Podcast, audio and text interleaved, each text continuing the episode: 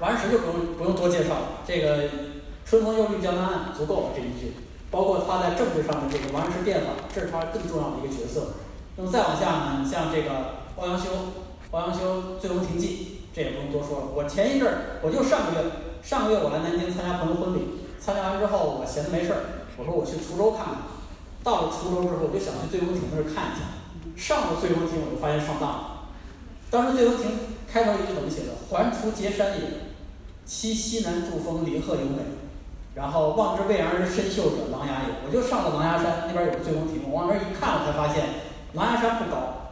为什么它这么显出来？是因为环滁没山，滁州周围一圈都是平地，就琅琊那儿有一座山。被文人这么一说，就感说的好像这个特别的、特别的这个这个好像这个很很神奇一样。所以这个欧欧阳修也算是比较知名的一个人。咱们再往下，再往下那三位，咱们就这三位一起出来了，三苏。苏洵、苏轼、苏辙这三位的作品，就是苏轼就不用多说了。那苏洵可能他作品大家不太了解，但是至少你会知道《六国论》，就是今日歌五城，明日歌十城。然后这个后面我背不下来了，就是类似你躺在这儿可以放心的“月明日秦兵又至”，说的是秦国的这个贪欲。这段话被引了很多，包括苏辙他写的《历代论》，《历代论》里面关于每一个朝、每一个时代的这个立论也很、也很、也很经典。是这些人啊，都很有名。刚才那个朋友呢，他第二个说出来曾巩，我觉得很惊讶，因为我做过一次调查，大部分人唐宋八大家就能说出七个，曾巩说不出来，原因很简单，因为中学没有曾巩的文章，至少我上学那会儿没有他的东西，我不知道现在有没有，所以长得你看也这样是吧？就我也不知道这个这是明代的一个画像，我不知道他跟曾巩有什么仇。我搜过曾巩的其他一些画像，有些长得很瘦，有些长得这个至少是文人嘛，这长成这样，我觉得也也挺不容易的。但是呢，虽然长得有点奇怪，但是曾巩这个人，我觉得在唐宋八大家里是最值得说的一个人。其他几个人，他们要么是在政治上，要么是在文学方面取得的成就都非常惊人，但是曾巩跟他们的特点就完全不一样。这个不一样在哪呢？咱们可以先往下看。下一页，这个曾巩有一个特点，就大家不用读这字儿啊，我给大家说，唐宋八大家为什么叫唐宋八大家？这个名称是从明代明初开始，他们总名人总结出来的。那么八大家不是因为他们的诗词写得好，是因为他们文章写得好，所以叫八八大家。那八大家其实并不是说他们就是这些前面七个人呢。除了文章写得好，你看王安石“春风又绿江南岸”，韩愈“一封朝作酒吧酒中天”，苏轼的诗词就不用说了。他们每个人在诗词方面成就都很惊人，唯独曾巩是一个例外。曾巩这个人呢，就到什么程度呢？我引两，这个人是叫秦少游，秦观，同时代的。秦观就说过一句话，他说：“人才各有分线，杜子美诗冠古今，而无韵者殆不可读。”什么意思？他说杜甫啊，他说人啊，天分是有局限性的。杜甫诗写的那是没条没得话没得话说，但是杜甫的文章不好看，代不可读。他这个是个铺垫，后面又说了，曾子固就是曾巩啊，字子固。他说曾子固以闻名天下，而有韵者，折不公。什么意思？就是说曾巩啊写文章写得好，但是诗啊写的不行。说了这么一句话，就是你想他得诗写到多不行，才能让秦观说出这种话。后来到了，就是再往后一点，宋代有一个人叫彭己，这个人你肯定你不知道，姓彭的彭，这个茶几的几。但是你们查一下会发现，他是宋代的一个段子大王。这关于他的这个这个段子特别多。比如说，他有一天去参观范文正，就是范仲淹的画像。看完画像之后，他回家之后对着镜子开始画眉毛。就好多人问他说：“你你为什么画眉毛？”他说：“我看了那个画像，发现跟我长得很像，我俩就差在哪儿？他眉毛长得比我好。”我把我眉毛修好了以后，我觉得我就能达到范仲淹的水平了，就这么一人。他呢就是一个特别搞笑，他呢就他当时说曾巩的时候也说了一段话，他是这么说的：他说我生平有人问他说你有什么遗憾没有？他说我生平有五个遗憾。第一个遗憾食鱼多刺，就是那个食鱼啊特别好吃，鱼肉非常鲜嫩，但是呢刺儿特别多，每次吃的时候不能一筷子夹完就吃了，要挑半天，麻烦。第二个遗憾呢，金桔太酸。这个因为那个时候的橘子跟现在不一样，咱们现在都培育过。那个时候的橘子虽然口感还不错，汁水很浓厚，但是它是酸的，它很遗憾。第三个遗憾，纯菜性冷。这个纯菜也是一种这个江南的菜，当时不是有一个成语吗？叫“纯炉之思”，就是一个江南的人去北方做官儿，忽然想吃家乡的纯菜和鲈鱼，一高兴辞职了，回家回去吃。所以纯菜特别好吃，但是呢，它性冷，不能多吃，所以这也是一个遗憾。第四个遗憾，海棠无香。虽然海棠很漂亮，但是没有香味儿，只能摆着看。第五个遗憾，他说最遗憾的就是曾巩不会写诗。我就说，我说你们有多恨曾巩啊？这把这五个东西排在一块儿。后来这个东西后来被张爱玲学去了。你们可以查张爱玲后来自己学着写了三恨。第一恨是这个海棠无香，跟他一样。第二恨好像是，这是什么来着？忘了。反正第三份是《红楼梦》没写完，就是张爱玲就是学他说的这这三大份。那么他说这五份呢，里面就是说说曾巩这个诗写的不行。但是咱们要先先想清楚啊，我先说明白。曾巩不行，是指的是跟唐宋八大家其他七位比不行，不是说跟咱们比不行。人家这个，人家说人家考试说发挥不好，跟咱们发挥不好不是一个概念。但是他的诗到底写成什么样，咱们可以看一下。比如说《咏柳》，《咏柳》诗背过太多了，最有名的像贺知章这一首。碧玉妆成一树高，万条垂下绿丝绦。不知绿叶谁裁出？二月春风似剪刀。这是正面去描写柳树，很有名，我们也都背过。那你看曾巩是怎么写柳树的？咱们看一下曾巩怎么写的。你看，乱条犹未变出黄，就是说啊，柳树的这个枝条很乱，而且呢还是绿的，还没变黄，正是这新长出来的时候。已得东风势变狂，你看这个口气画风就不对。东风一吹过来，这个柳树叶子咣咣咣乱晃，得势就猖狂，非常嚣张的样子。结把飞花蒙日月，就是柳树是有柳絮，这个柳絮在风一吹之后，会吹得满天都是，把这个这个日月都给挡住了。所以是结把飞花蒙日月，不知天地有清霜。他是不知道，到了秋天冷了以后，这些人这些这些柳叶子都要掉，都要死。所以这句话，他表面上说柳树，其实是说小人。这些小人得势的时候非常猖狂，连日月都能蒙蔽，但是他不知道早晚要有报应，早晚正义要得到伸张。他是讲这个意思。所以你看，其实写的很好。他写这个柳树跟别人不一样，别人正面夸柳树，但是他是从反面把柳树比喻成一个小人的样子，而且和柳树的习性又能结合在一块儿，其实不错。但是就这么一首，后面也没有。我们你们小时候背诗，包括在初中、高中背背诗。你们就你会想想，没背过曾巩的，因为诗很少，词更少，这个就更奇怪了。你想，曾巩是在宋代，北宋，宋代那几乎是人人要填词，人人要写这些词，随便一个文人拉出来之后，词都很多，诗可能没写过，词一定不少。曾巩不知道写过多少词啊，但是流传到后世的就一首，而且那时候写的很一般，所以这里我就没放。说白了就是曾巩这个人啊，就是在唐宋八大家里，词词写的不行，诗诗写的不行。哎，那他为什么就能够跻身唐宋八大家？就是因为他文章写得好，而且这个好，我一会儿给大家讲，你们就知道这个好不是我们觉得文采斐然的好，而是说是一种像今天这个主题一样做事儿的好。那咱们先往下看，咱们先看一下唐宋八大家啊。呃，有人做过一个总结，把他们每一个人的风格总结出来，而且这个风格写的很形象。韩愈叫什么？崇山大海，言其广博，就是他是一个煌煌正面的一个，就像是武林，就像是这个武林中的这个少林武当一样，名门正派。柳宗元呢，叫幽言怪鹤，就是说总从奇处入手。你看他柳宗元确实是，他写这个苛政猛于虎。他不是正面写农民怎么样，他写这个抓蛇的，写这个抓蛇的有多幸福，反衬农民有多惨。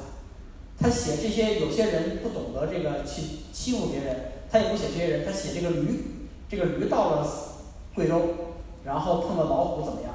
我上次我第一次去贵州的时候，我就到了那儿，然后我就跟朋友说：“哎呀，这个第一次来贵州特别高兴。”我朋友就来了一句说：“啊，对啊，你是不是坐船来的？”我开始没反应过来，后来才反应过来。前无驴，有好事者船载已度，直接把我给骂了。欧阳修呢，秋山平远，它也是一个风景的样子。苏轼长江大河，气势磅礴，而且非常的广博。王安石断岸千尺，然后苏辙汪洋毡博淡泊，苏洵呢凡而不乱，丝而不流。就这个当时李敖啊，李敖在世的时候专门写过一篇文章吐槽这个事儿。他说中国人评判文章这个标准啊，太模糊了。我们看了这这几个人的评价之后，我们就觉得山倒到处都是，水满地流，但至于他们文章怎么样，也说不清楚。这个这个评判标准确实很形象，就像风景一样。最后一个曾巩叫什么？波泽春涨。什么叫波泽春涨？就是春天了，这个小池塘，春天到了，有小有蒙蒙细雨下，这个池塘呢，这个水位慢慢在涨，但是因为是春雨很小，所以这个水池子涨得很慢。慢慢悠悠的就涨上来，所以说曾巩叫波泽春涨。你看到这个之后，就会发现跟其他七个人的画风完全不一样。其他人其他人的画风，不管是幽园怪鹤也罢，秋山平原也罢，它是一个广角，它是你站在很远的地方看一个巨大的景色。只有曾巩，他是你拿一个显微镜，或者你是从近处看到一个池塘上的这个波，慢慢随着这个春潮慢慢涨起来。那关于。曾巩的文章的特点，历代有几个关键字，咱们看一下，比如说是质朴，然后再说这个淡雅，还有中平，还有冲和，再比如说少文，少文的意思是什么？少文的意思就是用的典故很少，不是一句话三个典故。这些词儿呢，如果你仔细琢磨一下，不像是夸人。你在什么时候才会说这篇文章写的质朴呢？是因为他的文笔你觉得有问题，那怎么就跟你一孩子，你这孩子长得太丑了，你怎么夸他？孩子长得很健康，长得很健壮，或者你看一姑娘长得哎呀不合自己口味怎么办？长得很有气质，都是这么夸人的。所以你看这个质朴、淡雅、中平、冲和、少文，总觉得有问题，不像是他。但是我们至少这几个关键词就能感受到曾巩他的风格是怎么样，他的风格一定是没有。华丽的词藻，也没有复杂的典故，甚至他的这个文采都不是特别的出众。哎，就这就很奇怪了。你想曾巩诗也不行，词也不行，说是文章行，结果就就这么五个关键词，那他到底文章好在哪？这个我们就不能从他文章入手了，我们得先了解一下曾巩的这个，他算是他的生平。就曾巩这个人啊，他跟别人的经历都不一样，可能跟王安石还有点像。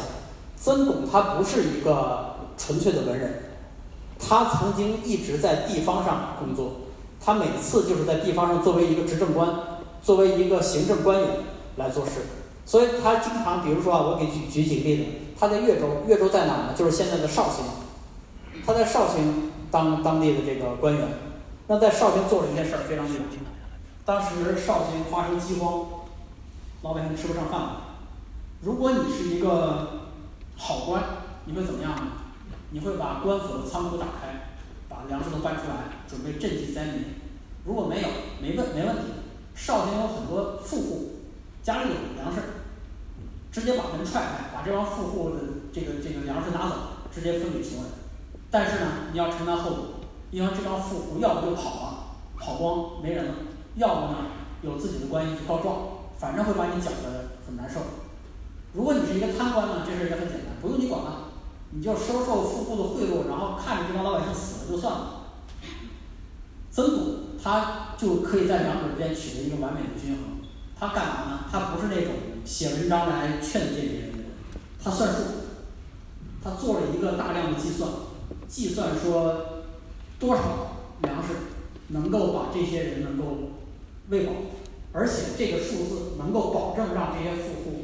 不反弹，他做了一个精算，最后他精算出来说一共需要十五万担粮食，这个数字是正好能够把饥民喂饱，同时让这帮富户没有反弹。张天一说就，所以他跟那些有钱人谈，说你捐粮食出来，每个人摊派，也捐的不多，让你能够承受，最后凑出来，只要凑够十五万担，这事儿就摆平了。所以经过他这么一精算，集聚出这些粮食之后，整个饥荒安然度过。而且是平民没有饿死，富户呢也没闹事儿。富户觉得我花点小钱把灾给免了。作为一个地方执政官啊，他没没有办法去偏袒哪一边儿，他一定是要维持局面的稳定。他就通过一个精算的手段，完美的做到了。那他后来又去了哪儿呢？又去了齐州。齐州就是现在的济南。济南那个地方也很复杂，当地的黑社会非常流行。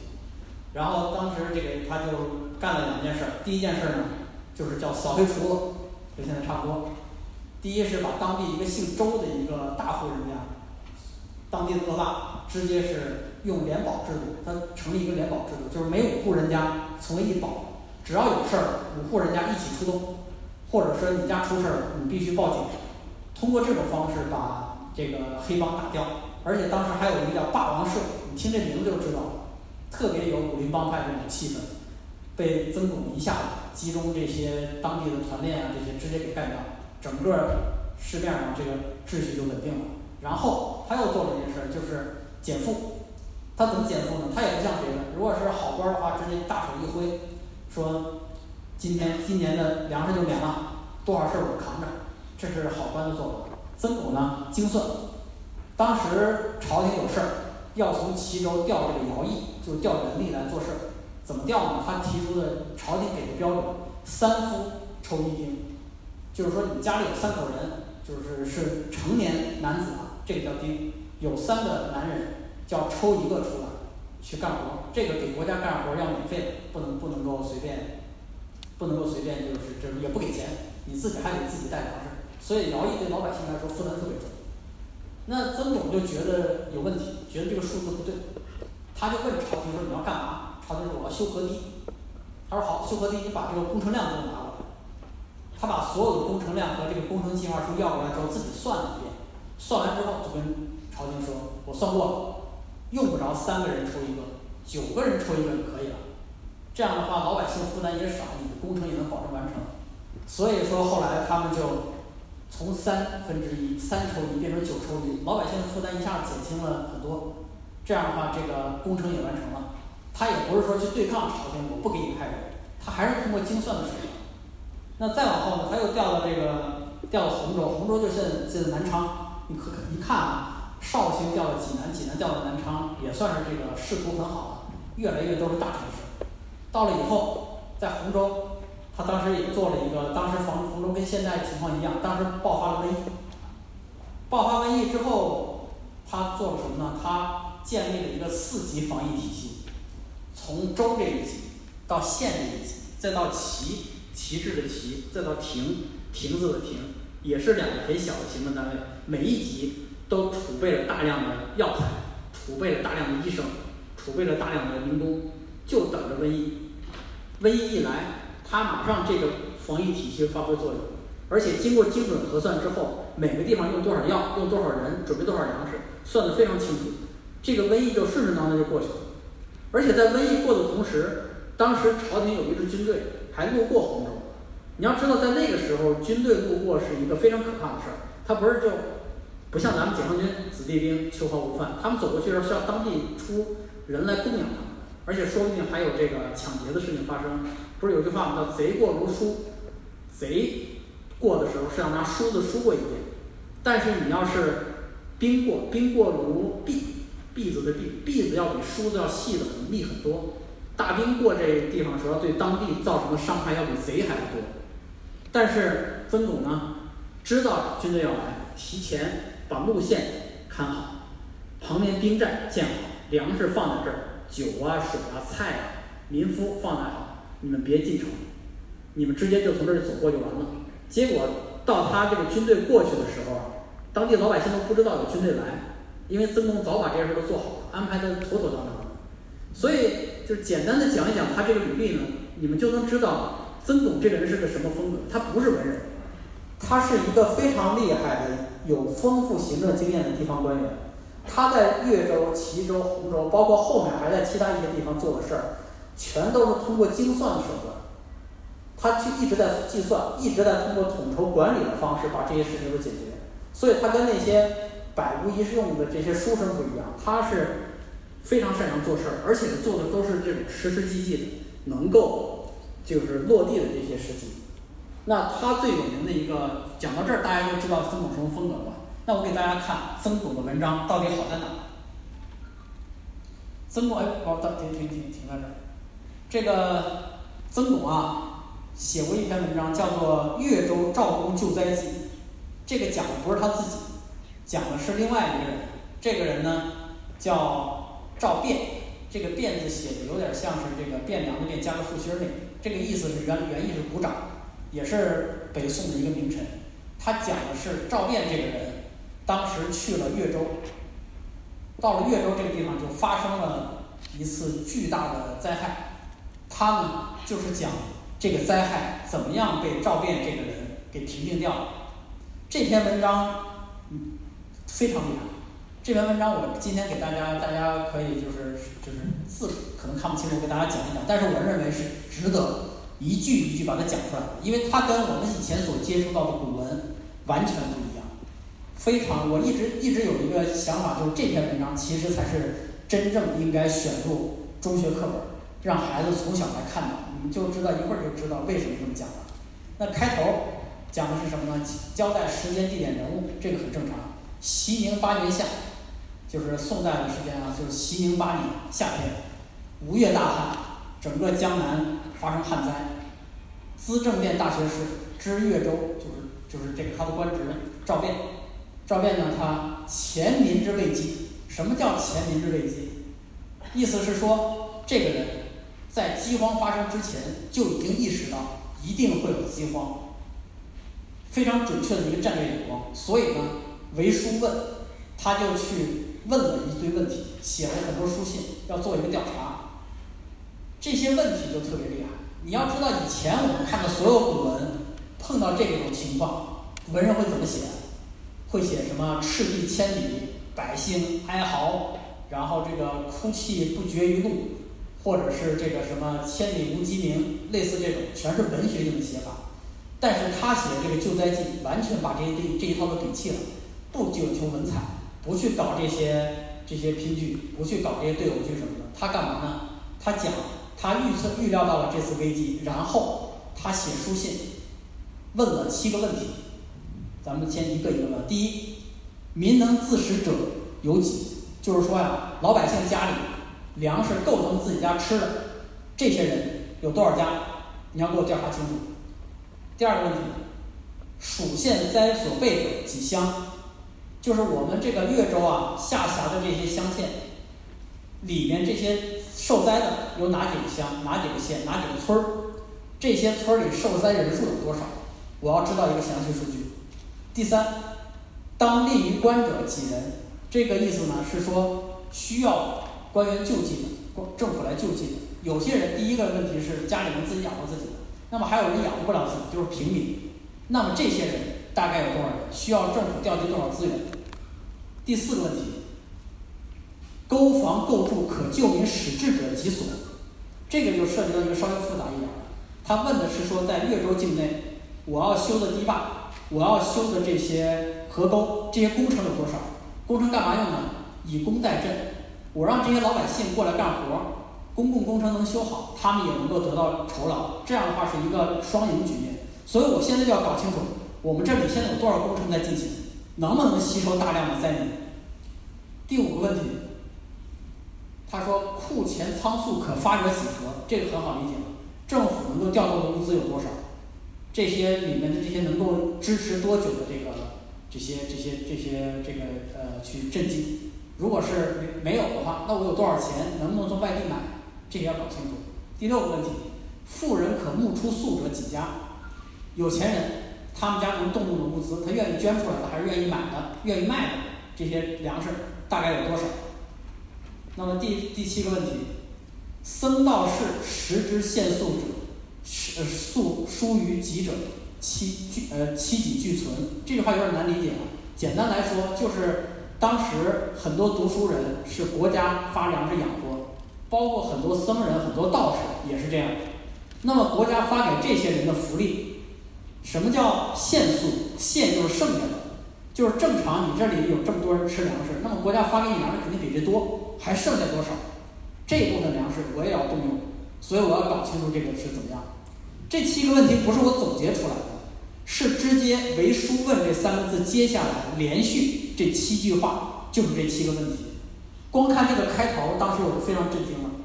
别的文人们写这些书一定是不计取余力的去描绘这个景色有多惨，他这个上来就七个问题，非常实际的问题把它问出来。其实你只要把这七个问题回答以后，一个基本上的救灾计划书已经出了。整个的情况其实说白了就是现在一个大数据统计。我现在知道我手里有多少粮食，我能动用民间的粮食有多少，受灾人士有多少，他们每天消耗量，把这些搞清楚之后，我就能够执行我的救灾计划。所以曾巩是一个非常脚踏实地的人，一点多余的话没有，完全上来就直奔主题。那所有这些呢，最后他加了一句话，他说啊，使各书以对而谨其备，意思是说你把这些数据统计出来。完成总结成档案，总结成存档，这些存档留在政府部门的机构里面去，随时备用。一旦发生饥荒，我马上把这些资料调出来，马上来看。所以为什么前面说赵公是前民之未饥？饥荒发生之前，政府官员就准确的预料到马上有饥荒，提前把所有的准备工作、所有的统计工作全都做完了。这个是即使搁到现在。也是一个很厉害的一个决策决策方式，但是在古代他们就这么做，而且曾巩就把这个东西写出来。那再往下就是更细节的，咱们一段一段来啊。第一段，我给简简单念一念。第一段其实就是讲的是州县吏路民之孤老疾弱不能自食者，两万一千九百余人。意思是说，统计下来，整个越州没饭吃的饥民有两万一千九百多人。穷人呢，这个这些当给粟三千担之而止，就是说一共啊消耗粮食差不多是三千担。这个他把这个赵公的公敛富人所书及僧道士食之县得粟四万八千余担，左期费什么意思？就是说这个这些一共是统计下来两万一千九百多个灾民，这些人呢，可能他每个月消耗的是三千担粮食。那我把这些富人的粮食，包括我们政府部门的库存，包括我们这些僧道士这些剩下粮食加在一块儿，一共是四万八千余担。左期费的意思是加入到我们这个福利救济里面去。这样你看，首先人心就不慌了，我的粮食是够，我的粮食足够赈济这些灾民，我们能够度过这个饥荒，这是一个非常重要的概念。没这个概念，心里没底的话，那你就所有工作都执行不了了。但是在发之前啊。大家想一想，接下来怎么办？如果你是官员的话，你接下来会做什么事情？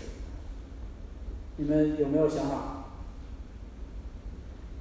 你现在库存有了，你的饥民的数量也知道，那你接下来怎么办呢？很多人会觉得啊，那我就发下去就完了嘛。但是发下去就是一个最，也是一个极其难的地方。如果你们在基层做过事儿，如果你们做过一些项目的话，你会发现，光定的目标有个库存还不够。有了资源不行，你得把资源用出去。你怎么样把这些东西发放到需要的人手里？怎么什么途径？什么规则？这是非常也这也是一个非常难的事儿。所以你看，接下来啊，马上曾总就开始说了，咱们往下放一下。所以这是这个统计：始四十月朔，人受粟日一升，幼小半之，忧其重香柔也。使受粟的男女一日，而人受二日之时。你别看这一段很简单啊，这一段里面包含的信息量非常之大。你可以想象，你的库存四万多担的粮食放在仓库里，两万多饥民分散在越州各地，你怎么给他们？给他们，你要是扔在街上，造成哄抢；你要是一个一个发，来不及，你发完这边那边饿死，因为你当古人发完粮食时间效率很低，那怎么办呢？他就制定了一个规则，首先。他算了一个配额，人受粟日一升，就是这个成年人啊，每个人一天的配额是一升粮食，幼小半幼小半，如果是你小孩的话，减一半半升，这样的话就可以控制他们的消耗量。然后呢，使受粟者男女一日，什么意思？是说今天你们来领粮食对吧？好，今天规定男的来领。只有男的能来领，第二天只有女的能来领，单号男男人来，双号女人来。这个规定是里面深意很深。第一，它是为了方便区分这个不同的受众，因为很多人身份可以造假，但你性别造不了假。今天男性领完了之后，明天女性领，我只要统计男性、女性人数就够，我不需要，比如说。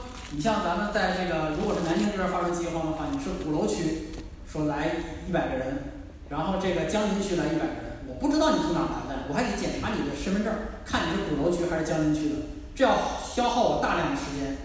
但是我现在跟你说，单号你男的来，双号女的来，同样我可以覆盖到所有居民，但是呢，我就减少了检查的过程，我看你一眼我就知道你性别了。当然现在可能不一定了，而且还有。还有另外一个深意，为什么说要男女一致？因为在饥荒年代，你们要知道，饥荒年代女性是第一个首当其冲的受害者，真活不下去了，会卖妻儿，把老婆把女性卖掉，或者发生大量的拐卖事件，甚至还有更可怕的，可能就把女性抓住吃掉，这都是有可能的。那曾巩不是曾巩啊，这个赵变让受诉的男女异日，会告诉你女性有用。如果你们家把你这个姑娘吃了，你们家第二天就领不到粮食了。你们家领到粮食就减半，让女性有了作用之后，饥民就不会轻易的对伤害女性，这样对女性也是一种保护作用。这也是一个非常深用意非常深的一个意识。而且呢，你看它后面还有一个非常贴心的补充条款，而人寿二日之时，什么意思？比如说我们家人少，我们家这个这个这个人就是就一个男的，一个女的。领了一升粮食之后，今天我领完了，可能很快吃完了。明天我们家女人可能死了或者没了，那我要再隔一天才能去领粮食。这种情况之下，我有可能是积一天饱一天，我要等到下次我有资格领我才能吃到。这个实际上是对饥民来说也是一个很痛苦的事儿。那他就做了一个补充条款，真的是从群众角度出发，他呢就说人寿两日之时，意思是说你一次可以领两天，下次你就不用来了。这样可以确保你下次当你不需要你来领的时候，你还可以保证你这一天饿不着。你比如说今天单号我领了一升粮食，我如果没有这个补充条款第二天我们家没女的女人去领完了，我这一天我只能饿着，双号饿着，我必须要等到三号我才能再领一个粮食。那么这次不一样，我一号粮食领完之后，跟他说了，我把三号粮食再领，这样我二号的时候就够吃了。再往后倒，我再下次再领两个人，再隔几天，实际上对这个对这个就是人数少的家庭是一个非常大的一个救济作用，他考虑的非常细致，所以这个规则设置的分配规则非常重要，既不会造成哄抢，也能够保证所有的灾民都能够享受到这个维持生命线的一个福利。那再往下呢，然后呢，接下来是更细致的一个物流分配规则，它忧其流亡也。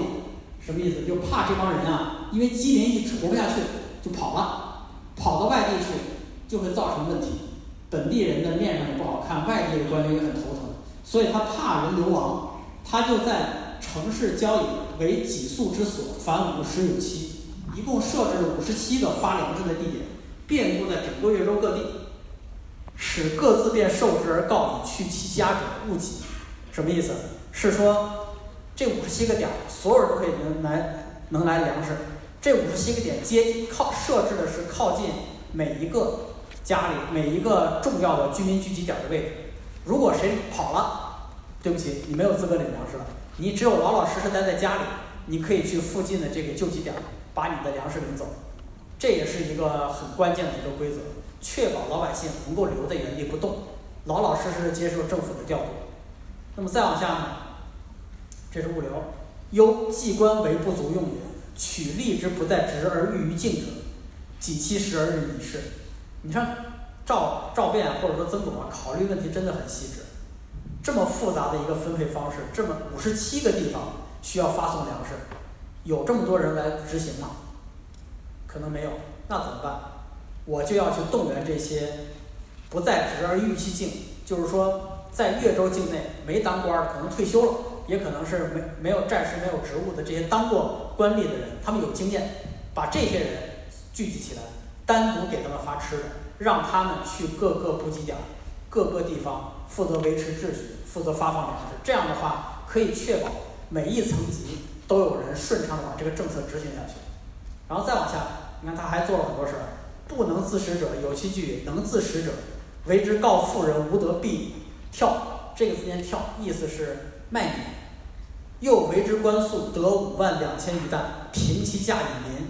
为跳粟者之凡十之有八，使敌者敌就是买米卖啊买米，使敌者自受如自变如受粟。这个有点有点怪啊，这个大家不用看细节。我这个规则其实也很简单，就是让那些富人啊说你。不许不卖，不许囤货积奇。你手里的粮食，我之前做过统计了，你家里有多少粮食我都知道。我不要求你都卖，但是呢，我要求你至少有一定比例，一定要都卖得出去。我也不让你吃亏。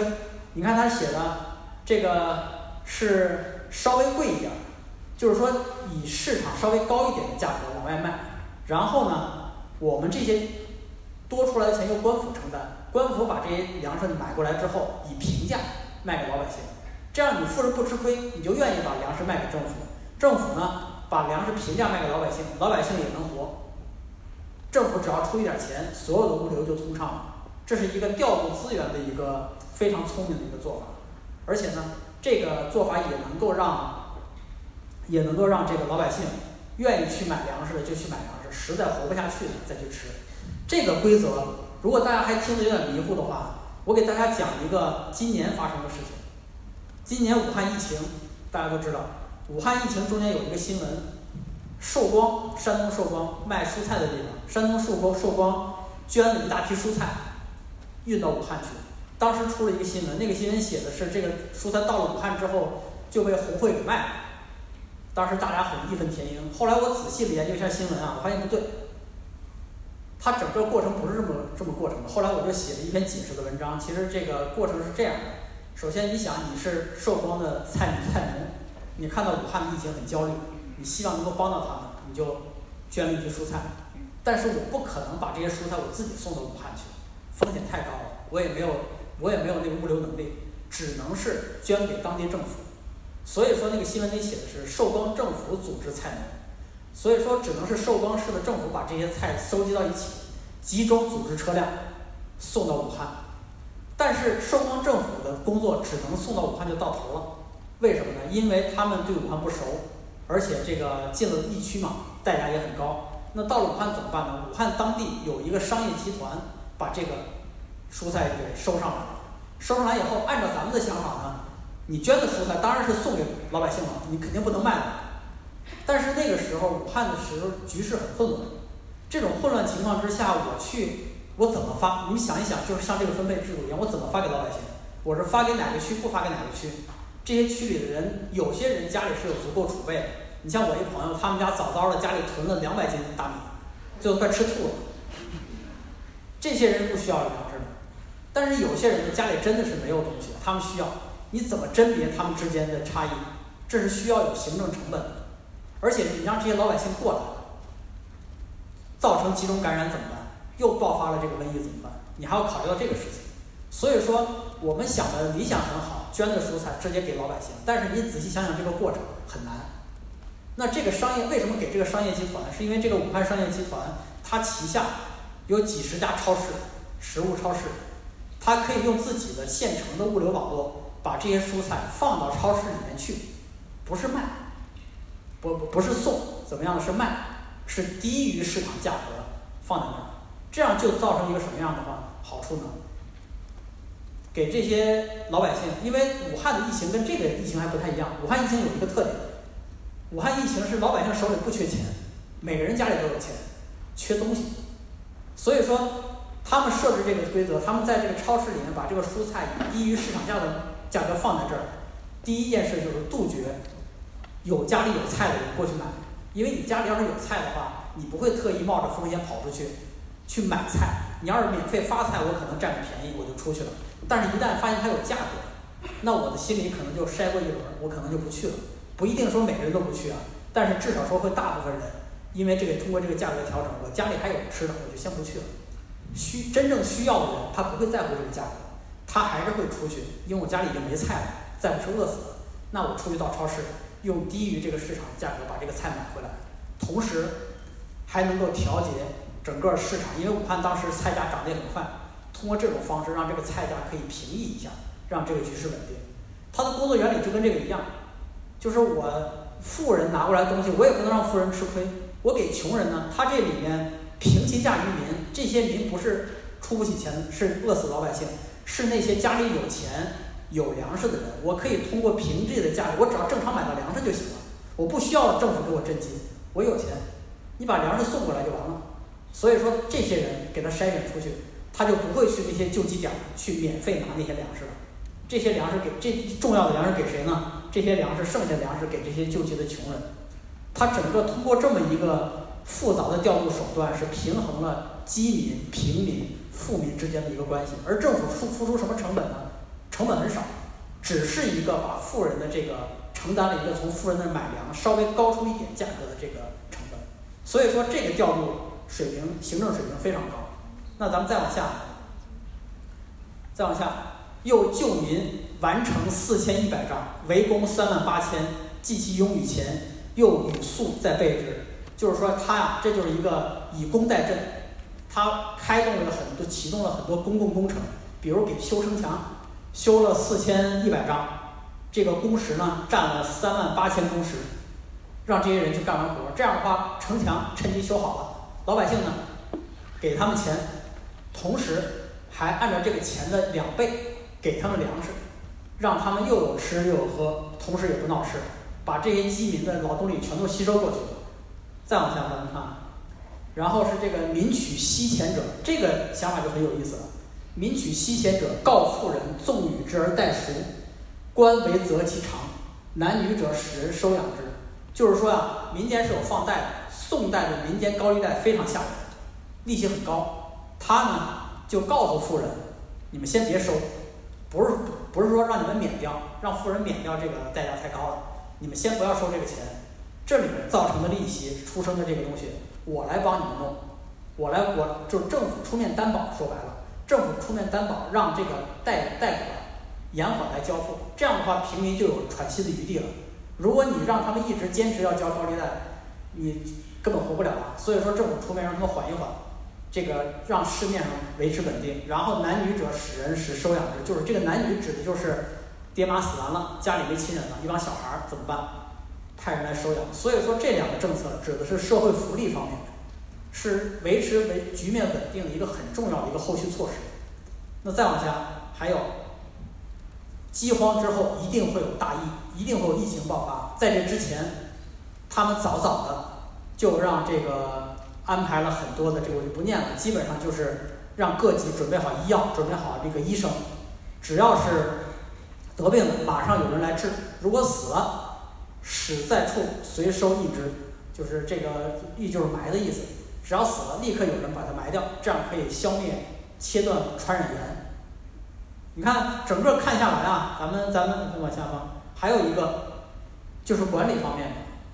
管理方面呢，因为当时宋代的法律规定，他说这个立穷人近三月当止，就是发生饥荒之后，政府帮着穷人赈济。只能持续三个月，不能多。三个月以后就不管了，你们就自寻自求生路吧。但是呢，他们综合考虑了整个越州这个灾情，他们觉得差不多五个月才能结束，所以特意跟朝廷申请延缓两个月。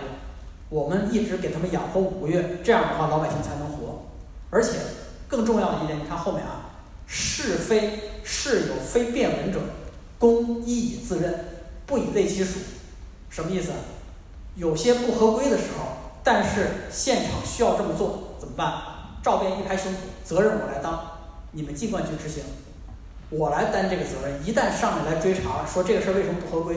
你这个发票为什么开的不对？你这个账目上有问题？没问题，我决策当时是我定的，不是我手。虽然事儿是我手下人干的，但是这件事情我帮他们扛。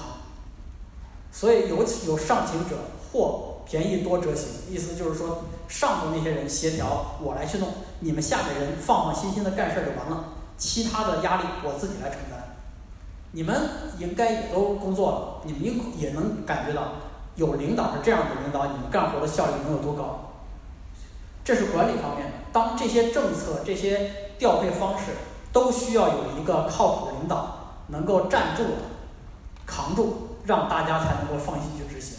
所以我们看下来啊，整个这一篇文章我们没有做任何删减，刚才我念的就是整个文章的前面大半部分，前后连剪都没剪，就是直接顺下来的。所以说，整个顺下来，最后一段，曾巩说了一段话，他说：“该灾异之行，治世不能使之无，而能为之备；民病而后图之，与夫先事而为计者，则有见矣。”翻译过来什么意思？就是说，灾害、自然灾害免不了，治世不能使之无，不可能免。什么？包括洪水也罢，包括传染病也罢，这些都是不能避免的。但是我们能做的是什么事儿？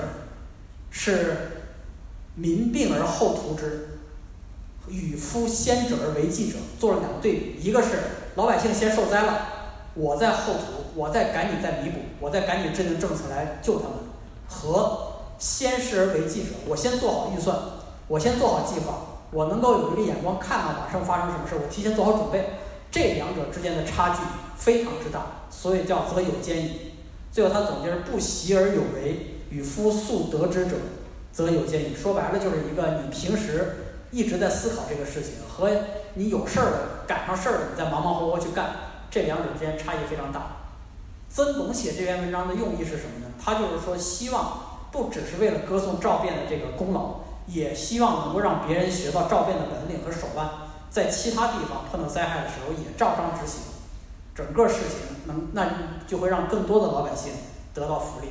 所以我们看下来，整个这一篇文章，这个越越州赵公救灾记，它其实从前期的统计、制定分配规则、这个调配物流、人力，然后调动资源，到最后赈济啊、稳定福利啊，这些灾后的重建政策呀，包括管理风格呀，它其实不是一篇。救灾的抒情文，它是一个说明文，甚至是一篇救灾计划书。这篇救灾计划书，其实我们现在甚至都能参考。我们能现在我们就能知道，曾巩他写文章是个什么风格，绝不是那种文采斐然。他有事儿说事儿，有一说一，条理极其清楚。我可以想象，他应该可能是个处女座。就是这个思虑非常清楚，非常理性，而且极有条理的把一件事情说清楚就完了。我们我们在工作中其实用得着的这个情场场景非常多呀。你们可能不像我们，你们就不需要去写一些文章什么的，但是你们总要发邮件，总要跟领导、跟同事发一些邮件说一些事儿，包括你们可能还要写 PPT，讲清楚我在这个项目里要做什么样的事情。这种时候其实要求的你们的不是文采，而是一个逻辑能力。你把这个事情说清楚了，就比很多人强了。我以前工作的时候，有时候收到邮件之后，我就很纳闷儿，我就很奇怪，我说你大学毕业了，你写那个邮件前言不搭后语，或者一句话反复的说，说都说不明白。那么孙总能够说的厉害，他写的这个文章叫做做事的文章，或者说叫应用文，这是他的强项。有一个对比啊，咱们可以看，这个也在这个两年后不久，刚才那个在西宁年间，这个也是西宁年间，在前面前面前面。这个呃是这个事儿发生在西宁十年，离咱们这儿不远，徐州。徐州当时发生发生了水灾，当时在徐州管事儿的是谁呢？是苏轼。苏轼在徐州，当时朝廷传来消息说不行不得了了，黄河发大水，这个大水直接冲过这个河道，涌到了徐州前，眼看就就是从泗水过来，眼看要防不住了，怎么办呢？苏轼。苏轼站在城头，组织老百姓。他做了两件事。第一件事是组织了大概二十多条大船，停在这个这个徐州城外，构成一道就像这个铁索连环一样，构成一条防线。这样这个大浪过来以后啊，直接就这个泗水的浪头过来之后，就被这个船给压平了，不至于拍击城城墙，让这个城墙倒塌。第二件事，他组织人修了一条非常长的堤坝。这个堤叫苏堤，就是咱们都知道杭州是有苏堤的，其实徐州也有，而且这个苏堤现在徐现在还在，现在在这个地图上叫苏堤路，这个堤堤坝已经不在了，但是这个苏堤路现在还在，这个就是苏轼当时救灾修的这么一个堤坝。修完以后呢，就是五十多天，苏轼也很厉害，这五十多天他也没回家，就一直把自己的帐篷扎在城墙上，亲自督工，甚至还请徐州当地的军军队。来帮忙，这把徐州的整个的这个过程给就是救下来了。这件事儿是苏轼在这个管理方面的高光时刻。苏轼自己也特别得意，后来他有事儿没事儿就把这件事拿出来来表扬一下自己。他弄完之后呢，整个事情做完了，他为了表示纪念，修了一座楼。这个楼现在还在，在徐州叫黄楼，黄色的黄，不知道里面放什么。这个这个黄楼呢，修完以后，苏轼就把他弟弟，他这帮他这个学生，一大群文人走到楼上，然后咱们庆祝一下吧。然后庆祝完之后，那既然来到这儿了，得写一篇，你苏轼救灾这么辛苦，给你写一篇这个这个写一篇文章纪纪念一下吧。那苏轼交往的人都是大才子、大文人，咣咣咣写了一堆。其中有两篇叫《黄楼赋》，两篇讲苏轼救灾的，一篇呢是他的学生秦少游、秦观写的，还有一个呢是他弟弟苏辙写的。你看他这写这两篇，跟前面曾巩这写这个风格就不一样。比如说，咱们先看秦观这个啊，我我给大家念啊：“忆大河之初决兮，狂浪漫而滔天；欲扶摇以东下兮。”分万马而争前，向往出而五人兮，离呃离与过而垂涎，危京城之所冠兮，及孤庸之不全。偷朝夕以媚远兮，故前师之所修；绿一日之豁然兮，复压之以自楼。写的真好，就没有一句实话，就是全都是在描述景色。这个描述不是说写的不好啊。秦观这个《黄楼赋》写的特别好，但是呢，我们看了前面曾巩的那篇救灾文，再看这一篇，你可能在和平时期你会欣赏这一篇东西，但是你真的是到了那个行政长官的位置，你宁可要曾巩的那一篇东西更有参考价值。然后咱们再看苏辙怎么写的，苏辙写的他写的呢相对比较详细，自戊戌雨到九月戊申，水及城下有二尺八丈。不错，有数字。然后这个城东西北门，水竭自成稷山，雨昼夜不止。子瞻，苏子瞻嘛，就是苏轼。然后一至吕楼，庐于城上，他把帐篷建在城上，调疾夫发禁卒以从事，调动军队来帮忙。然后呢，就开始了，故水大治而民不溃，方水之饮也，旱漫千余里，漂如水。败种木，老弱必穿而下，壮者狂走，无所得食，高死于丘陵林木之上。听听这句话，这描述也很形象，讲的是这个水灾之后这个现场场面，也很有画面感。但是我们也是只有画面感而已。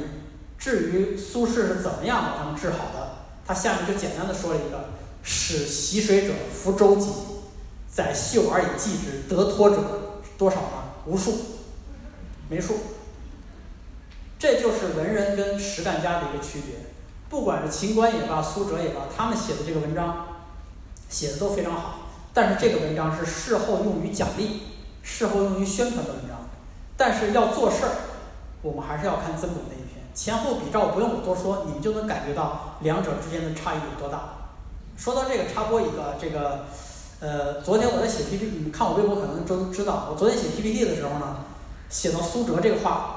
我当时是网上搜了一个，直接贴上了，结果发现出现乱码了。突然出现就感觉苏哲在骂脏话一样，就往上哇哇哇说了半天，就是我觉得效果也很好，给大家分享一下。咱们再往后，这个再往下，再往下。所以说这个我们现在说苏轼也罢，这个苏辙也罢，他们呢，这个先别出这个，先别出这个，退退一下，退一下，退一下。哎，PPT，退一下，退一下。啊，对，退刚才，不是，就是刚到刚才刚才那个页面，就再往下一页，不出字就行啊，就到这儿就行了。就是我们说这些文人，我们是感慨他们的文笔非常好。唐宋八大家里，曾巩，它的好处就不在文笔，而是在于这种实际接地气。所以我们现在，你说咱们学习唐宋八大家，学别人学不了，你学韩愈，你学苏轼，学王安石，你学不了。这些人水平太高了，就好像你学写诗，你学李白。你真够不着他，你学杜甫，你可能还能摸到一点儿。其实曾巩也是这样，就是你我们要学呀，只能学曾巩，而且是能够有方法论。就算达不到百分之百，至少百分之六十我们能达到，因为曾巩里面没有什么技术含量，不是说要靠天分。曾巩真不是靠天分，每一个人，只要你沉着下来做事儿，只要你能够熟悉这个方法论、搜集数据前期、制定规则、从群众出发，掌握这几个原则之后，你也能够做到他这一点。所以孙巩是真的是值得我们去学，而且也能够让我们去学的一个一个方式。这事儿还不是我说的，当时这个这个这个明代啊明代有一个大学者，姓朱，朱熹，朱熹当时就读了唐宋八大家的这些文章之后，他就说了一句话，他说：“余尝曾氏书，我去看曾巩的书，未尝不眼倦废书而叹，何事之之功浅也。”每次看完曾巩的文章，我合下书来我都叹息。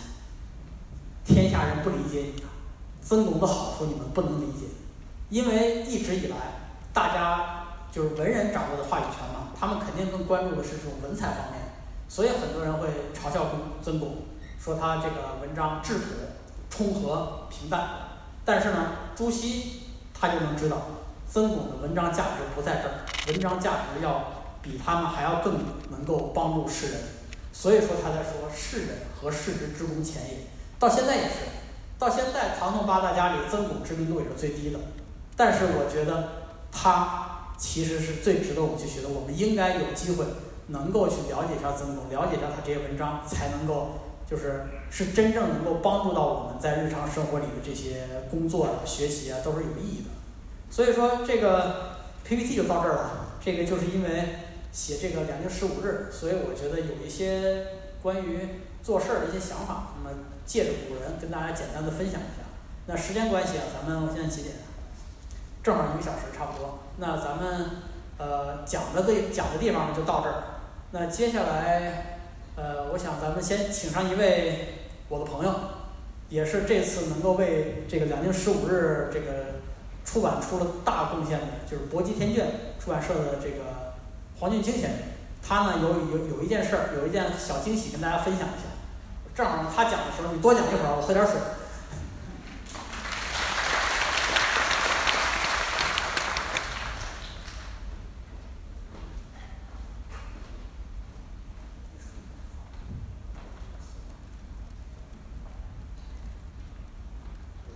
呃，本来我说就讲一分钟，我跟马老师一块儿来。宣布一个事儿，今天很高兴啊，又是呃从一月份以来的疫情，又是这个最近又赶上这个梅雨整个汛情，所以我们能搞这个活动，我本来觉得马老师讲的这个做事啊，实际上我们为了这一趟行程，呃，我们也做了很多策划。原来我们这本书呢，原计划我跟马老师商量，我们是三三月底四月份就上市，后来那个时候疫情是。最最最紧张的时候，所以我们就一直推推推，推到大概呃今天终于上市。而且刚才这个我觉得他们这个标题里面有问题，这叫我们叫全国首发的第一站是在南京。因为两京十五的内容，我相信可能在座的所有读者，有的人已经先看了。马老师在三十号已经发了微博，而且我们书大概在啊六月三十号发了微博，我们七月十号呃正式全国那个。上市了，当然了，内容很将近五十多万字的东西，可能大家没有细看完。那么没关系，那个呃，这个大家阅读马老师东西一直是有快的，这个没关系。我今天跟马老师要做一个做一句，就是我们一直筹划了很长时间的一件事情。我代表出版方和马老师一块儿，就是今天此时此刻七月十八号的这个下午，我们就正式启动了我们跟马老师筹划已久的一个活动，就是因为这本书大家知道。是讲这个朱瞻基如何从南京用十五天的时间回到北京的一段历险，而且这一段是沿着大运河的一段历险故事。所以呢，我们就一直策划这个活动。那么也两上，比如说我们今天包括江苏台，包括呃这个凤凰传媒，也包括可能还有很多相关的这个单位的这个支持，南京电视台等等一切。我们将从今天开始启动这个马伯庸老师的这个。两京十十五日的沿着大运河沿岸的一个巡全国的一个巡回签售，我们第一轮预期是从今天开始，所以今天这个日子很重要。从今天开始一直到十月底，我们计划的是八个城市，就是大运河沿岸的这八个城市。那么另外呢，就是说我们还会在整个这么一个行程过程中。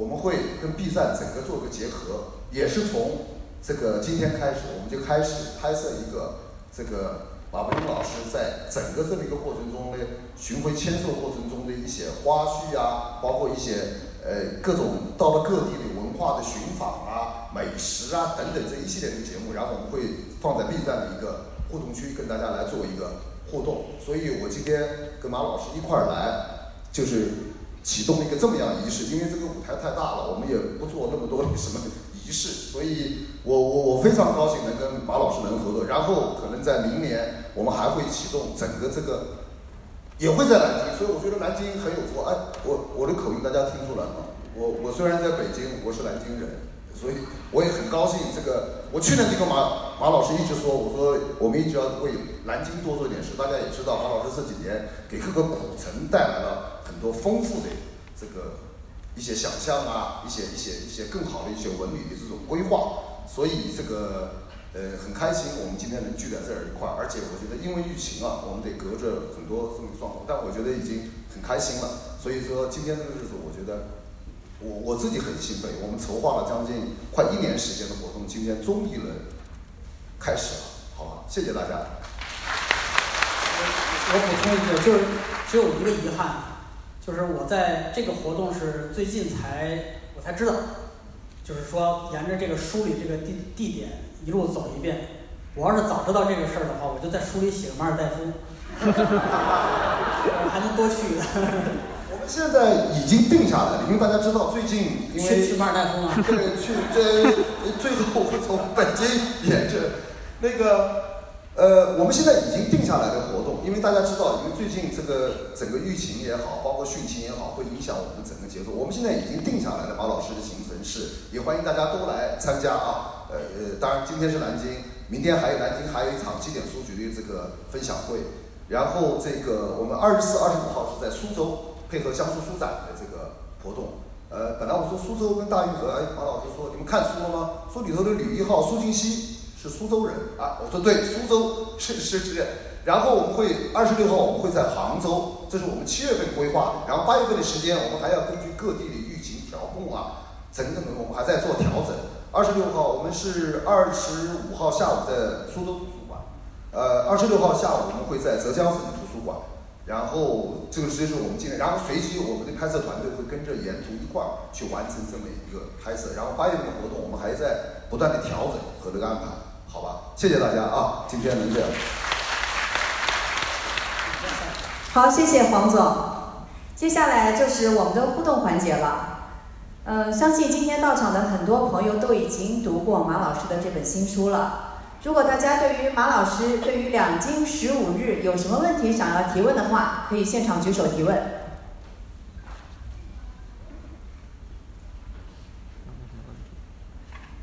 有人吗？那那楼上好，那位朋友，楼上那位朋友，有话筒吗？你喊吗？你喊出来。啊？是我吗？那是那是，是我。好吧，就挑一个嗓门大的。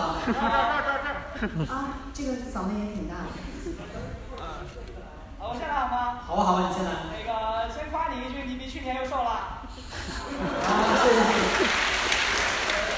然后第一个，就是去年读那个大明嘛，然后发现一个问题啊，我自己觉得，就是我在大明这本书里会。觉得很多的事情跟现在很像，嗯，然后因为有一句话说嘛，历史是永远是在重复的，你怎么看这个问题？你觉得历史的重复是可以避免的，还是不可以避免的？好，下一个问题。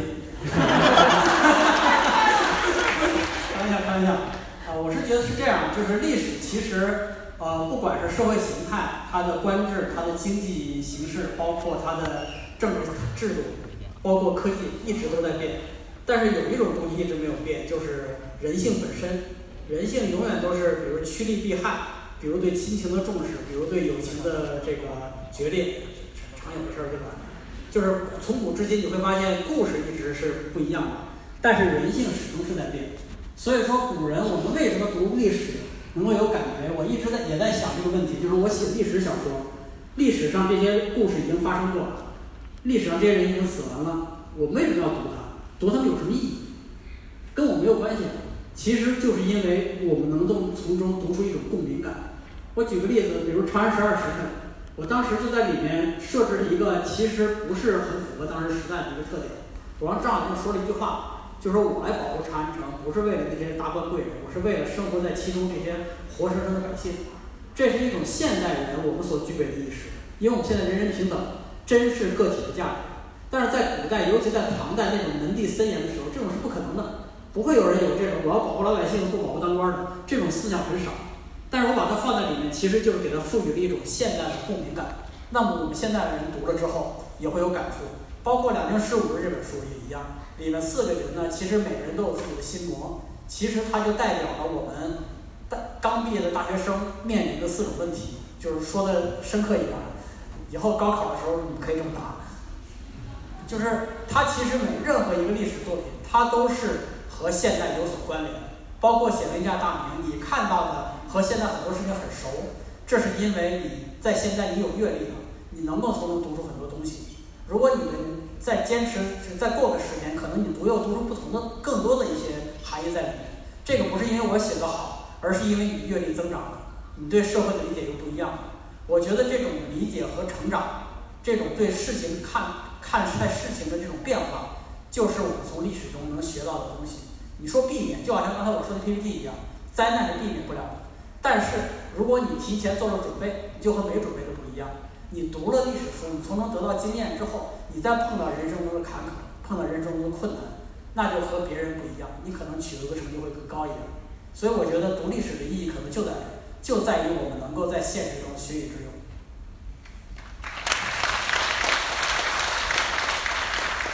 好，那下一位是这位朋友吗？好，啊，先，先先先先下面，咱们一上一下一上一下，你放心，那肯定留着，你放心。好，马亲王，这个。前一阵子看了您那个《长安的荔枝》，其中有一句，我觉得是这句这篇叫中篇也好，一个核心就是那个杨国忠跟李善德讲的那句话：“你拿了本相的牌子，李孤城是弱者才需要遵循的规矩。”对。对这句话给我印象特别深刻。所以刚才您提到了这个大学生的事儿，什么心魔什么的，我就觉得您心理上赞同这句话。我是赞同这句话。赞同这句话的。我如果赞同这句话，就不会让他用杨国忠的话说出来。让一个反派说的话，怎么能信呢？是吧？但它是一个残酷的现实。对。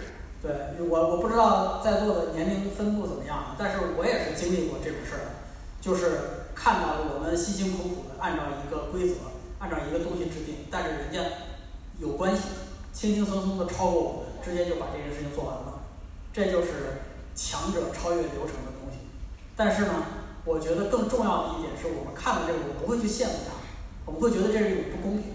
我们努力追求的是把这种公平，把它拽回到我们的起跑线上，而不是说我们也去找个关系比他超得更远，这就是有问题了。所以我觉得现实残酷的现实是现实，但是我们怎么样去看待它，怎么样去决定？书里那个男主角李善德其实已经代表我做出决定了，不想跟他同流合污，那我就远远的躲到广州去就算了。就是这个意思。但这个太难了。是难呀。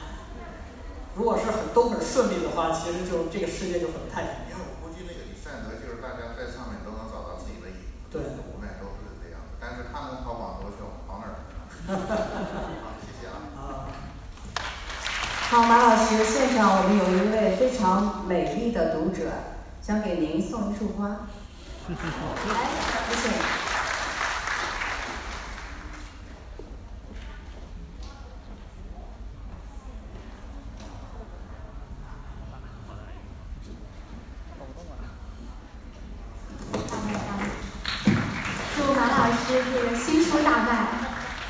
好，谢谢你，谢谢。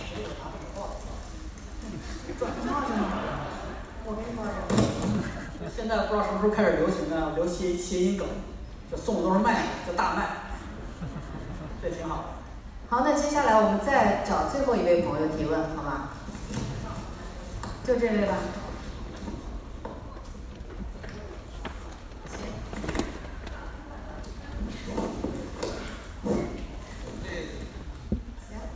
你说清还挺好就是之前呢就是就是根据您发的微博啊专门去学校那个黄色库，就是这个我也想，就是靠这个黄色库就引一个问题出来。因为黄色库它等于说是一个明朝一个就是一个典籍所藏之地嘛，就是那个有一个著名的历史学家黄仁宇先生，他也是就是专门研究这个明朝历史的，他认为就是明朝所出现的问题主要还是体现在这个树木上面，不能进行一个有效的管理。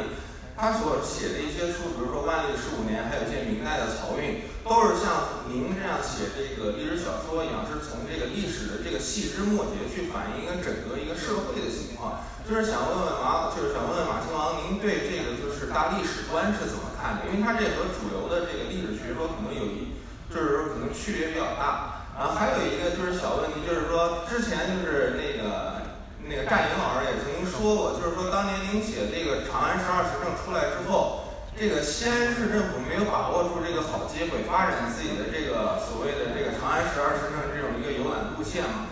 想问问这个就是老师，您能不能就是说以后再写一本就是直接关于这个南京的书，帮我们把这个南京的这个文旅是吧发展一下？就是这个问题。第一个问题啊，我觉得这个是一个很复杂的问题。黄仁宇先生的东西我都看了，我觉得他所谓的这个数目字缺乏数目字管理有一定的道理，但是并不是很准确。就我研究了大量的明代的文书，研究了大量明代的这些相关的记载，我会发现数目字是不缺的，明代的管理可以做到一个很精准的程度。但问题就在于它的一个上层能不能有效的利用这些数字。能不能有效的把这些数字转化成它的管理效率，这是一个最大的问题。就像我刚才讲的，曾巩讲这个越州赵变救灾的这个事儿，它里面它前期的所有统计，在后面的政策都能落实下去。黄色库的问题就在于，它统计上来之后，决策者并不是因为这些数字的变化来决定自己的政策，而是出于各些一些政治上的利益、一些人情上的往来，甚至一些私心。他来做的政策，所以他的这些政策和他的实际上呈现出来的数字彼此之间是矛盾的。那我觉得这种政治上的矛盾，这种对数目字的利用的低效，才是导致了明代这个后期的这个堕落以及这个失败的一个其中一个重要原因吧。所以我觉得从大历史观我不敢说，但是如果我们来聊怎样看待历史的话，那我最近几年兴趣最大的就是从财政史。从制度史，从这些基层的史料来看待这些，从细微末节来看待一个大政策的一个变化。呃，第二个问题呢，这个首先啊，这我的这本书里四分之一都是南京的，竟然还 不够是吧？不，你放心，这正好顺便问到这个问题，我给大家做一个预报，就是我的下一本书呢，现在写了三分之一吧。我如果如果这个。最近不出什么新游戏的话，我估计年底能写完。这本书呢和以前的不一样，以前都是古代的历史，这本书是近代，讲的是近代民国时期的背景。那主要的故事发生地呢是在上海，但是因为这个题材，我现在不能说什么题材，但是因为这个题材的一个特殊性，是一个非常特殊的题材，所以说南京也是一个重要的舞台。所以说估计明年。我去年说了写南京，今年就来了，实现了。那我今年给你们做了成功，那明年再来的时候，肯定也会带着一个关于南京更多的一个故事。尤其你知道，南京可能古代还差一点，民国时候南京的故事实在太多了。民国时候这些八卦什么到处到处都有，到底是怎么样？你们可以拭目以待，好吧？谢谢大家。因为这个刚才下面还有一些鼓掌，咱们再给两个问题吧，一上一下，好吧？好。啊，现在下面台下的看着来。那边啊，好，站在后面。你把口罩下来。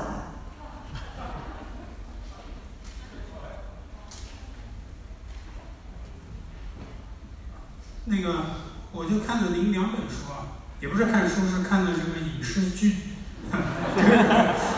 十二时辰和这个十五日，我就发现您很喜欢在一个。呃呃，限限定的这个时间里面在写作，呃，我就想问，呃，后期您会不会想，比如说在限定的空间里面去写一个作品？呃，首先啊，这是巧合，不是说我就会写这个带数字的东西，也就是这两部，其他的我都没写过，其他的都不是带数字的。其次呢，其实长安城就是一个空限定空间内的，它虽然说是二十二时辰，实际上空间就是在长安城一个地方。那么，所以我会之所以写两京十五日，就是想不想重复在一个地方转悠一天，所以说我会把空间感拓展开来。那么两京十五日，你也看到刚才那个路线，涉及到的是沿线的这些各个城市，中间他们有什么风貌，有什么样的特点。所以说，长安简单来说是一个空，是一个时间概念。那么两京十五日其实是一个空间的概念。那么接下来这本新的，你放心，肯定不是有这种限定时间的，因为再再限定的话，估计大家都会说你在重复，就不能写一个民国二十三日对吧？或者民国三年之类的。好，谢谢谢谢。好，咱们上面上面还有上层的还有吗？没有了，有有有有有。六位戴口罩的，最后面是那个，对。穿白衣服是那个是。对对对。明儿，你喊吧。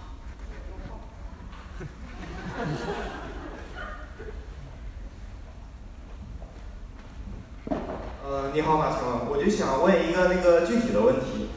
呃，我之前在你的微博上看到你推荐了一个人的文集，叫《林彪军事文选》。你当时就说，呃，幺零幺的文章讲话特别的犀利，然后逻辑也特别清晰，也是一套接地气的方案。那刚才我听了你关于曾巩的介绍，呃，是否可认为就幺零幺就是近代白话文版的曾巩呢？或者说，如果不是，他俩有什么区别呢？嗯，我觉得你说他是曾巩呢，这个有点未必不太合适。但是呢，我是觉得所有成功人士，或者说所有在自己的领域取得一定成就的人，你会发现他们做的都不是在战略决策上有什么样的，就是呃，当当然这也是一个重要的，就在战略决策上有这个英明的决定。但重点就在于他们能够沉下去，去接地气。去深入到具体基层的细致的工作。关于幺零幺文集呢，我给大家推荐另外一个文一一篇文章，不是他的文集，他写过一篇谈话记下来的，叫《怎样做好一个师长》。虽然我们不是当兵的，虽然我们也不一定从事军事工作，但是那一篇《怎样当好一个师长》就已经可以把它当成一个怎样当好一个领导，怎样做好一件本职工作。其实他就把方法论教给我们。我原来一直喜欢看，都是看他们这些打仗的过程。但是我现在越来越发现，方法论最重要。包括我读论文，前面都要把方法论讲一遍，然后才开始讲它的具体的论述过程。原来我爱看，我觉得没意思。现在我发现，你掌握了方法论，接下来就可以实以致用，就可以用到你自己身上。不管是曾巩也罢，幺零幺也罢，其实他们都有过人之处。这些过人之处，都丝丝缕缕的体现在他们具体做事的方式上面去。具体做的事儿，我们未必学得了，但是方式我们可以学。你不管是做文员，不管是你做自媒体，还是你自己去做创业，那么这些方法万变不离其宗。你掌握这些东西，前期足够的数据策划，是数字数据统计，中间足够细致的落地的执行，包括一些政策的这些策略的一些细致的考虑，这些你只要做对了，你不管做什么事儿，总能成功。所以我觉得这是我们读幺零幺文集能够给我们带来最大的价值，和今天的曾总是一样的，好吧？好，那由于时间的关系，我们今天的互动环节到这边就结束了。马老师，由于您难得来一次南京，和我们的读者朋友面对面的交流，想邀请您和大家合一张影。如果大家手上有书的话，可以把手中的书举起来。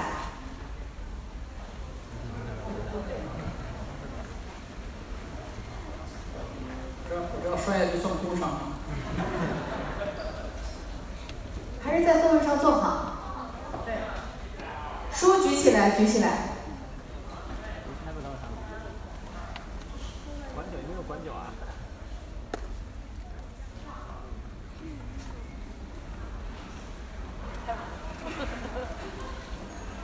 好，那我们接下来就是签售环节了。如果有签名需要的朋友，你们就留在座位上坐好。如果没有签名需要的朋友，请携带好你们的随身物品，有序的离场。需要签名的朋友坐好，然后听从我们工作人员的安排，我们会有序的上来进行签售。